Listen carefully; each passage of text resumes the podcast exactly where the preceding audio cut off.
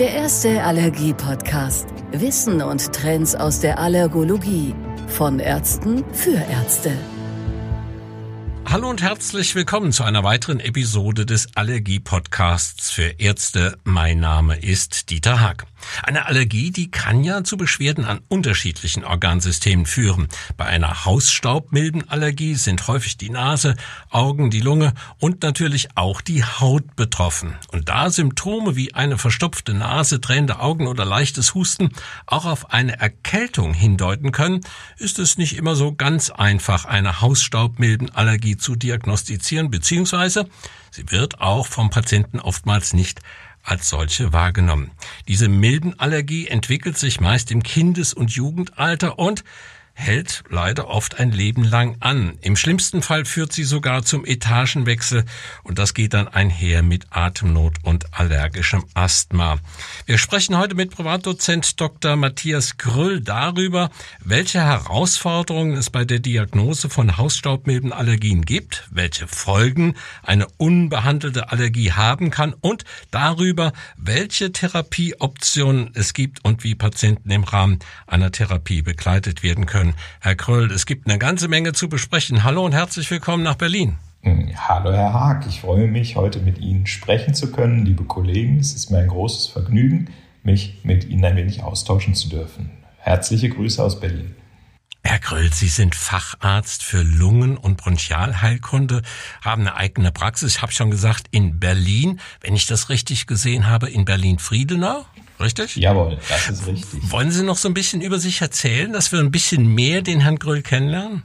Ja, herzlich gerne. Ich bin äh, mittlerweile seit über zehn Jahren mit einem Kollegen hier in Berlin-Friedenau pneumologisch und allergologisch tätig. Ich habe meine Ausbildung an der Uni in Gießen gemacht, im Anschluss dann zehn Jahre hier in Berlin an der Charité arbeiten dürfen und sehr viel natürlich über die Pneumologie, sehr viel aber auch über die Allergologie gelernt. Ich hatte noch das Glück, mit Professor Kunkel zusammenarbeiten zu dürfen, sicher so dem, einem, dem Gottvater der deutschen Allergologie und habe vieles von ihm mitnehmen dürfen. Und Allergiediagnostik, habe ich auf Ihrer Internetseite gesehen, ist ja auch ein Schwerpunkt Ihrer Praxis. Ja, in der Tat, das machen wir äh, mit, ja, auch doch mit einer gewissen Begeisterung. Es ist ja doch ein hoher Leidensdruck für viele Menschen und es braucht manchmal so ein bisschen detektivisches Gespür und das macht uns eigentlich eine große Freude hier nachhaken und in die Tiefe gehen zu dürfen. Ganz am Rande noch, ich äh, habe geguckt, wo ist denn Ihre Praxis und habe gesehen, ganz nah Tempelhof Schöneberg, Flugplatz Tempelhof war ganz in der Nähe. Ist es jetzt ruhiger? Flugplatz gibt's ja nicht mehr. Es ist tatsächlich relativ ruhig geworden. Ähm, das wird jetzt so ein bisschen von dem Corona-Getöse überspielt, aber äh, ich glaube, so wie jetzt Tempelhof Flughafen genutzt wird, hat es sicher eine wunderbare nachfolgende Rolle eingenommen. Also jetzt können wir so ein bisschen einordnen, wo der Herr Gröll gerade sitzt. Herr Gröll, wir haben aber, ich habe es in der Einleitung gesagt, wir haben eine ganze Menge Fragen zu beantworten. Lassen Sie uns loslegen. Menschen mit Hausstaubmilbenallergie leiden ja im Gegensatz zu Menschen mit Pollenallergie ganzjährig unter den Symptomen. Oft vergehen aber halt Jahre, bis die Betroffenen eine ärztliche Beratung in Anspruch nehmen. Sehen Sie das in Ihrer Praxis denn ebenfalls so? Und woran liegt das, dass diese Menschen oft jahrelang das nicht behandeln lassen oder zum Arzt gehen? Ja, Herr Hack, das ist sicher ein ganz, ganz wichtiger Aspekt, äh, den wir hier mehr oder weniger täglich äh, ansprechen oder aufgreifen können. Ähm, ich bringe mal ein Beispiel. Wenn Sie in eine heiße Wanne oder in ein kaltes Wasser reinspringen, dann ist das sehr unangenehm, allemal wenn Sie da sehr zügig reinspringen. Wenn Sie erstmal drin sind und sich an die warme Wassertemperatur oder die kalte Wassertemperatur gewöhnt haben, dann empfinden Sie das gar nicht mehr so unangenehm und dann denken Sie da auch gar nicht mehr drüber nach. Und so ist das auch ein bisschen mit diesen Hausstaubmilben allergiebedingten Symptomen. Also, Sie hatten das schon angesprochen, diese Hausstaubmilbenallergie entwickelt sich relativ langsam bereits in der Kindheit also häufig bereits in der Kindheit und ist dann gar nicht mal so typisch. Das sind dann ja ein bisschen Naselaufen, ein bisschen sinusitische Beschwerden, manchmal ein bisschen Husten, ein bisschen bronchitische Beschwerden. Aber der Mensch ist ja auch ein Gewohnheitstier und lernt mit solchen Veränderungen an sich umzugehen. Das ist anders, wenn zum Beispiel im Frühling plötzlich die Birken alle aufplatzen nach so einem schönen, warmen, milden Frühlingstag und mit einem Mal Tonnen von Pollen unterwegs sind und plötzlich die Symptome auftreten. Das wird wahrgenommen und dann sind die Wartezimmer voll. Das ist hier bei denjenigen, die unter diesen hausstaubmilden Problemen leiden und das ganze Jahr über mal mehr, mal weniger Symptome haben, ja doch eher so, dass man sich daran gewöhnt und es relativ lange dauert, bis dann so ein naja, so ein Punkt erreicht ist, wo man sagt, so, jetzt muss was passieren. Oder bis dann irgendjemand mal sagt, Mensch, du bist ja schon wieder verschnupft oder du hustest ja schon wieder oder warum sprichst du denn permanent durch die Nase? Also wenn von außen so die Motivation aufkommt, dann doch sich mal um diese Geschichte zu kümmern. Und das kann tatsächlich Jahre dauern. Gibt's da Zahlen, wie viele Jahre das so sein können oder im Durchschnitt sogar sind? Ja, tatsächlich ist das irgendwo im Bereich von fünf bis zehn Jahren. Das ist sicher keine Geschichte, die jetzt von jetzt auf gleich innerhalb einer Saison angesprochen wird. Also die leben lange mit diesem Leiden und zu spät gestellte Diagnose beziehungsweise eine unzureichende Behandlung. Es gibt ja dann gar keine Behandlung. Welche Auswirkungen kann das denn in Bezug auf die Erkrankung haben? Äh, das ist ein wichtiger Punkt. Tatsächlich ähm, ist das mit der Allergie oder den allergischen Symptomen ja nicht unbedingt vorhersehbar. Es ist nicht so, dass sich jede Allergie zwingend nur zum Schlechten entwickelt. Tatsächlich merkt man aber bei der Hausstaubmilbenallergie, dass da doch eine hohe Chronifizierung, wie man sagt, äh, zu beobachten ist. Das heißt, die Symptome, ja, die werden intensiver, sie steigen, das hatten Sie schon angedeutet, auf andere Organe um, also der klassische Etagenwechsel von der oberen Atemwegsetage mit Sinusitis, äh, mit Rhinitis, mit, ach, äh, mit, mit teils Ohrenentzündungen, ähm, geht dann über in einen Reizhusten bis hin zu einem allergischen, teils schweren allergischen Asthma. Also das sind so die klassischen Entwicklungen und die klassischen Komorbiditäten, die man hat. Wenn sich das weiter verändert, also wenn die Entzündung weiter chronifiziert, dann kann das natürlich in vielen Bereichen ja weitere Komplikationen mit sich bringen. Also ein chronischer Entzündungsherd im Körper, der über mehrere Organe verteilt ist, der ist, ich sag mal, wie eine offene Flanke des Immunsystems. Wir wissen, dass diejenigen mit solchen Allergien auch in anderen Bereichen eher zu, ja, zu vermehrten Infekten neigen oder einfach, wie man so schön sagt, anfälliger sind für andere Komplikationen. Sie haben es gerade schon erwähnt, allergisches Asthma. Wie ist das eigentlich, wenn das so sich schon entwickelt hat, aber dann spät erkannt wird, spät behandelt wird? Kann es dann überhaupt noch ausheilen oder kann es vernünftig behandelt werden? Und wenn ja, wie? Tatsächlich ausheilen wird es wahrscheinlich nie. Wir haben in den letzten Jahrzehnten gemerkt, dass oder gelernt, dass es für das Asthma sowas wie eine angeborene Komponente gibt. Früher sagte man einmal Asthma, immer Asthma, immer Therapie. Heute wissen wir, dass das eher so, ich sag mal, eine undulierende äh, Aktivität in den Bronchien ist oder Hyperaktivität in den Bronchien ist. Da gibt es Phasen, wo die Bronchien mehr auf Reize reagieren oder Phasen, wo das auch weniger stark ausgeprägt ist.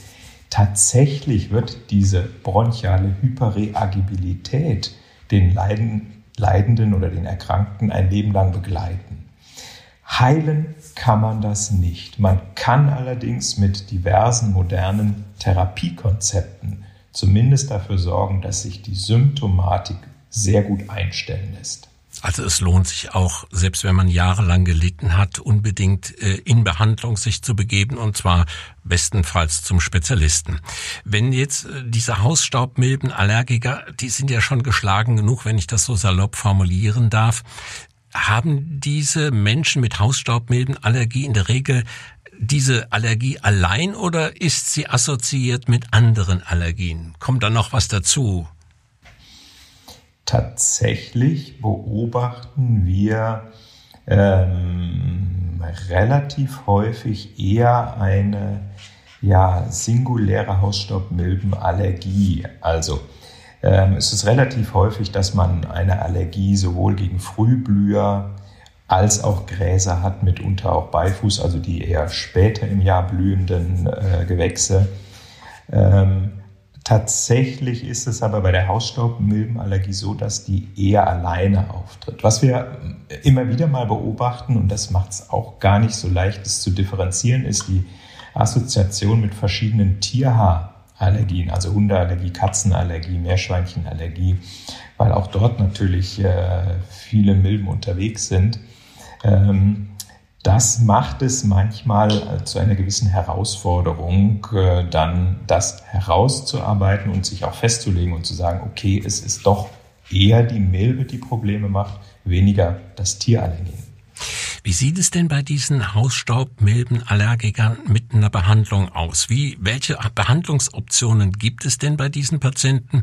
Und äh, ja, was sollte man sofort machen, wenn man es diagnostiziert hat? Die Behandlungsmöglichkeiten, die sind vielfältig und sind Gott sei Dank in den letzten Jahren immer besser geworden. Ähm, lassen Sie mich, bevor wir über die Behandlung sprechen, über einen ganz wichtigen Punkt äh, nochmal nachdenken und das ist der Aspekt des Bewusstseins. Also, wir müssen lernen, daran zu denken, dass möglicherweise hinter diesen typischen Symptomen, also chronisch rhinitische Beschwerden, chronische Beschwerden der oberen und unteren Atemwege, möglicherweise doch so eine Hausstaubmilbenallergie äh, liegt ursächlich. Also wir müssen lernen daran zu denken. Dann können wir überlegen, wie kann ich das vermeiden? Also wie kann ich das verhindern? Und der nächste Schritt wäre dann eine Therapie. Die Therapie ist sicher vielseitig. Da geht es los mit einer klassischen symptomatischen Therapie, sei es mit den Antihistaminika, sei es mit äh, topischen nasalen Steroiden oder mit einer entsprechenden Asthmamedikation, also inhalative Corticosteroide oder noch eine intensiviertere Asthmatherapie, bis hin zu bei den ganz schweren Verläufen mitunter auch eine Cortisontherapie. Das ist so die klassische symptomatische Therapie, die ist aber eher nur so wie der Deckel auf dem kochenden Topf. Das wird, äh, wird uns auf Dauer nicht helfen, äh, das Problem zu lösen. Wir müssen versuchen, einfach, einfach das Gas abzudrehen. Und das kann man machen mit einer spezifischen Immuntherapie gegen die Hausstaubmilbe. Sie hatten es im Nebensatz im Prinzip schon erwähnt, eine Allergenvermeidung. Wenn man das als zusätzliche Maßnahme trifft, wie effektiv ist sowas? Ja, das ist tatsächlich gar nicht ganz so klar. Ähm, zudem ist es gar nicht so leicht. Hausstaubmilben finden sich ubiquitär. Die sind im Teppich, die sind gerne dort, wo es so ein bisschen wärmer, muckeliger ist, wachsen ganz gern so ab 20, 22 Grad, dort, wo es schön feucht ist, wohnen also liebend gerne im Bett, in der, in der Federwäsche, in der Matratze. Und sie dort zu vermeiden, das ist nahezu unmöglich. Es gibt so die Idee, dass man zum Beispiel sein Bettzeug mal in die Gefriertruhe legt und dann ja, Dort das wird mit der Matratze schon schwierig, ne? Das wird mit der Matratze schon schwierig. Und äh, offenbar haben wir auch nicht mehr so viele Wintersituationen, wo man sagt, Mensch, dann stell die Matratze doch einfach mal raus in die Kälte. Das muss richtig tüchtig frieren und das muss mindestens vier, sechs Stunden richtig durchfrieren. Ta Tatsache ist aber auch, nach ungefähr 14 Tagen sind die Biester wieder da. Also das ist sicher eine ungewöhnliche, sehr aufwendige Taktik. Man kann dann mit diesen Encasings arbeiten, also diesen Allergiker Bettbezügen zum Beispiel. Hier ist die Situation, die Datenlage gar nicht so klar. Und äh, ob ja, eine Therapie wirklich gut wirkt, sieht man immer auch daran, ob die, die Leistungen hierfür von den Krankenkassen übernommen werden. Und das ist tatsächlich gar nicht immer der Fall. Also hier ist mitunter hoher Diskussionsbedarf. Aber das liegt eben daran, dass es äh, gar keine so eindeutige Datensituation dazu gibt, ob dieses Encasing wirklich hilft. Zumal es natürlich ganz andere äh, ja, Ressorts noch für diese Milben gibt im Teppich. Ähm, es gibt aber auch gute Daten, die zeigen, dass das äh, Allergen durchaus auch in der, in der Natur weit verbreitet ist. Also es gibt eine Arbeit hier aus Berlin, da wurde nachgewiesen, dass das mit, mit so Dieselpartikeln sehr äh, assoziiert ist und im Bereich belebter Straßen sehr, äh, sehr verbreitet ist. Also das mit dem Meiden dieses Allergens ist eine echte Herausforderung ist eine Herausforderung. Und wenn ich das so ja einfach formulieren darf, wie und ob es was bringt, ist nicht so ganz klar, aber Schaden tut's auf keinen Fall. Ja, das haben Sie schön gesagt. Das ist völlig richtig. Es schadet nicht und es, es ist bei, ich sag mal, dieser herausfordernden Erkrankung sicher auch hilfreich, jedes Bausteinchen von Prävention und Therapie mit an Bord zu holen. Ja, auch das Gefühl für den Kranken, ich habe was gemacht. Ne? Ich habe ja, mit, mitgeholfen, dass es mir besser geht. Das ist ein ganz wichtiger Punkt. Wir haben es bereits besprochen, eine Hausstaubmilbenallergie zu vermuten, die Wichtigkeit einer Behandlung zu erkennen und auch zu akzeptieren, ist ja für die Betroffenen meist nicht immer leicht. Welche Herausforderungen sehen Sie bei der Therapiebegleitung für Patienten und behandelnden Arzt? Stichwort Adherenz. Ja, ich glaube, das ist so das Nadelöhr aller unserer therapeutischen Konzepte. Ähm, die Hausstaubmilbentherapie lässt sich zum Beispiel mit den modernen Präparaten, die wir haben, jetzt auch diesen modernen sublingualen Präparaten, mit sehr gutem Ergebnis behandeln. Früher hat man gesagt, Mensch, das ist was für Kinder und Jugendliche, wo das Immunsystem noch plastisch und formbar ist. Mittlerweile wissen wir, dass wir auch die älteren Menschen, dass man auch Menschen ab 50 Jahren noch sehr gut und mit sehr gutem Symptom reduzierenden Effekt behandeln kann. Aber es setzt eben eine konsequente Therapie voraus. Also, ich muss über eine gewisse Zeit meinem Immunsystem, meinem Körper eben mit diesem Allergen auseinandersetzen. Und das sind ja, ungefähr drei Jahre Therapie. Und das ist schon eine große Herausforderung. Also wir sehen es bei denjenigen, die die subkutanen Therapien machen, dass wir ja tatsächlich nur etwa 25, 30 Prozent aller Probanden oder aller Patienten haben, die das konsequent über drei Jahre schaffen, alle drei bis sechs Wochen bei uns in der Praxis vorbeizukommen. Man hat gedacht, Mensch, Vielleicht klappt das ja besser, wenn ich das zu Hause mache und hat gehofft, dass man mit dieser sublingualen Therapie da ja das Ganze vereinfachen kann, die Compliance steigern kann. Aber tatsächlich gibt es auch hier ja nur ähnliche, manchmal ein bisschen frustrane Therapieerfolge.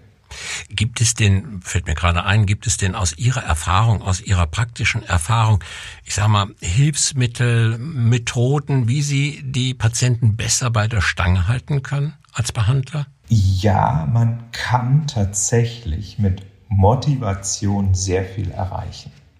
Es ist wichtig, dass man das Bewusstsein für die Erkrankung herstellt und vermittelt, dass man Lebensqualität verbessern kann, dass man Symptome verringern kann, wenn man konsequent mit dieser Therapie am Ball bleibt.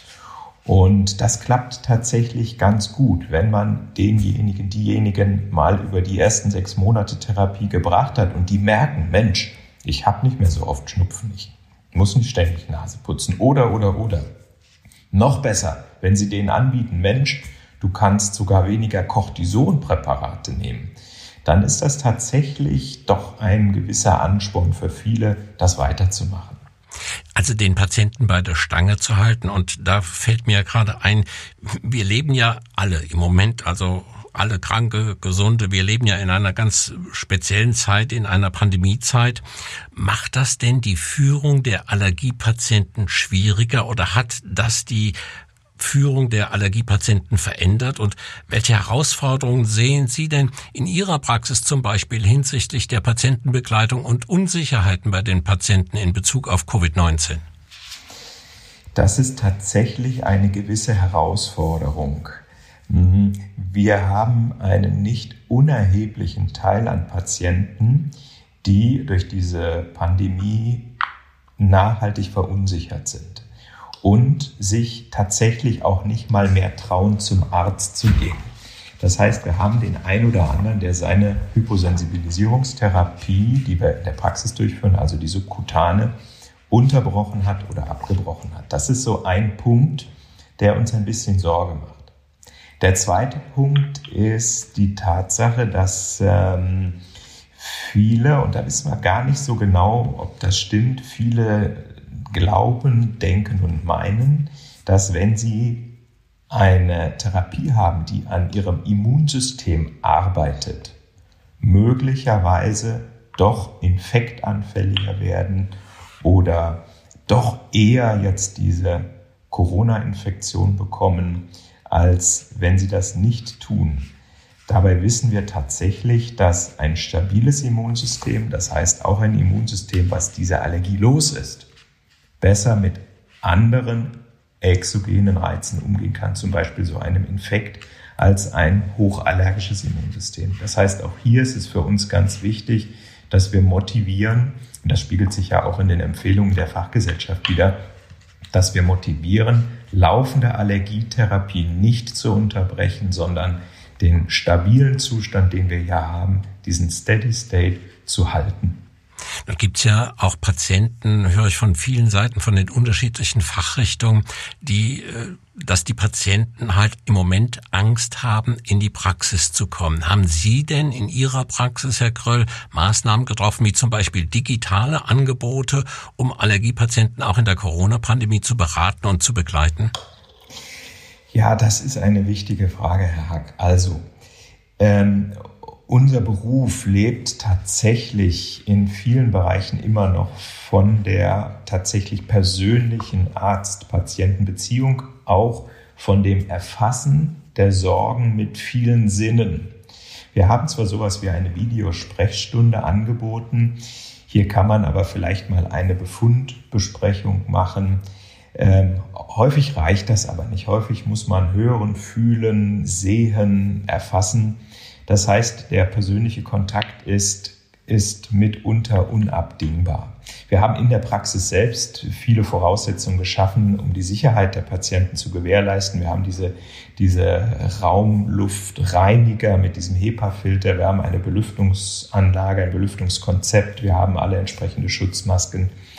Ähm, also wir sind uns sehr sicher, dass wir ein hohes Maß an Sicherheit äh, sowohl natürlich für die Patienten, aber auch fürs Personal haben, so dass wir keine Sorge vor dem persönlichen Kontakt haben.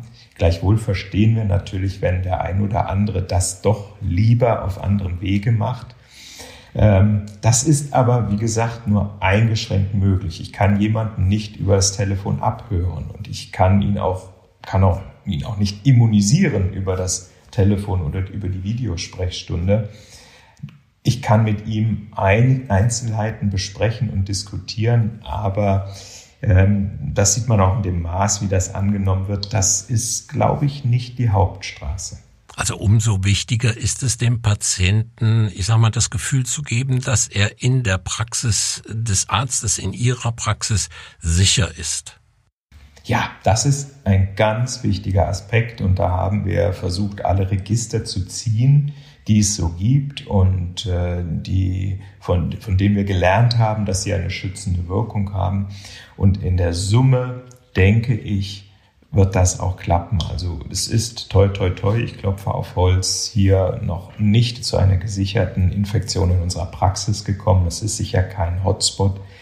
Ähm, und das liegt an den vielen Schutzmaßnahmen, die wir hier unseren Patienten anbieten. So soll es auch bleiben, so positiv letztlich. Herr Kröll, zusammenfassend können wir festhalten, die Behandlung von Hausstaubmilbenallergien ist ein ganz, ganz wichtiges Thema, vor allen Dingen in Hinblick auch auf die Aspekte zur Asthmaprävention und was bei mir so hängen geblieben ist bei äh, Husten, Schnupfen, Heiserkeit, sage ich mal, auch auch nicht nur, aber auch an Hausstaubmilbenallergie zu denken, wäre vorteilhaft. Richtig? Das ist, glaube ich, der wichtigste Punkt. Einfach mal dran denken und wenn man es nicht selbst auf den Punkt bringen kann, gerne nachfragen, uns ansprechen. Aber wie Sie sagen, das, das der wichtigste, der erste Schritt ist daran denken, das in Erwägung zu ziehen. Herr Kröll, vielen Dank für das interessante Gespräch, Ihre Meinung und auch Ihre Empfehlung. Sie sind ja Fachmann, Sie sind ja lange genug im Geschäft. Danke auch für Ihre Zeit und dass Sie beim Allergie-Podcast dabei waren. Bedanken möchte ich mich aber auch bei unseren Hörerinnen und Hörern. Ja, und damit verabschiede ich mich von Ihnen und ich würde mich freuen, wenn Sie auch bei der nächsten Episode, die ganz bestimmt kommt, der nächsten Episode des Allergie-Podcasts für Ärzte wieder dabei wären. In diesem Sinne, alles Gute und vielleicht schon bis bald, Ihr Dieter Haag. Der erste Allergie-Podcast. Wissen und Trends aus der Allergologie. Von Ärzten für Ärzte.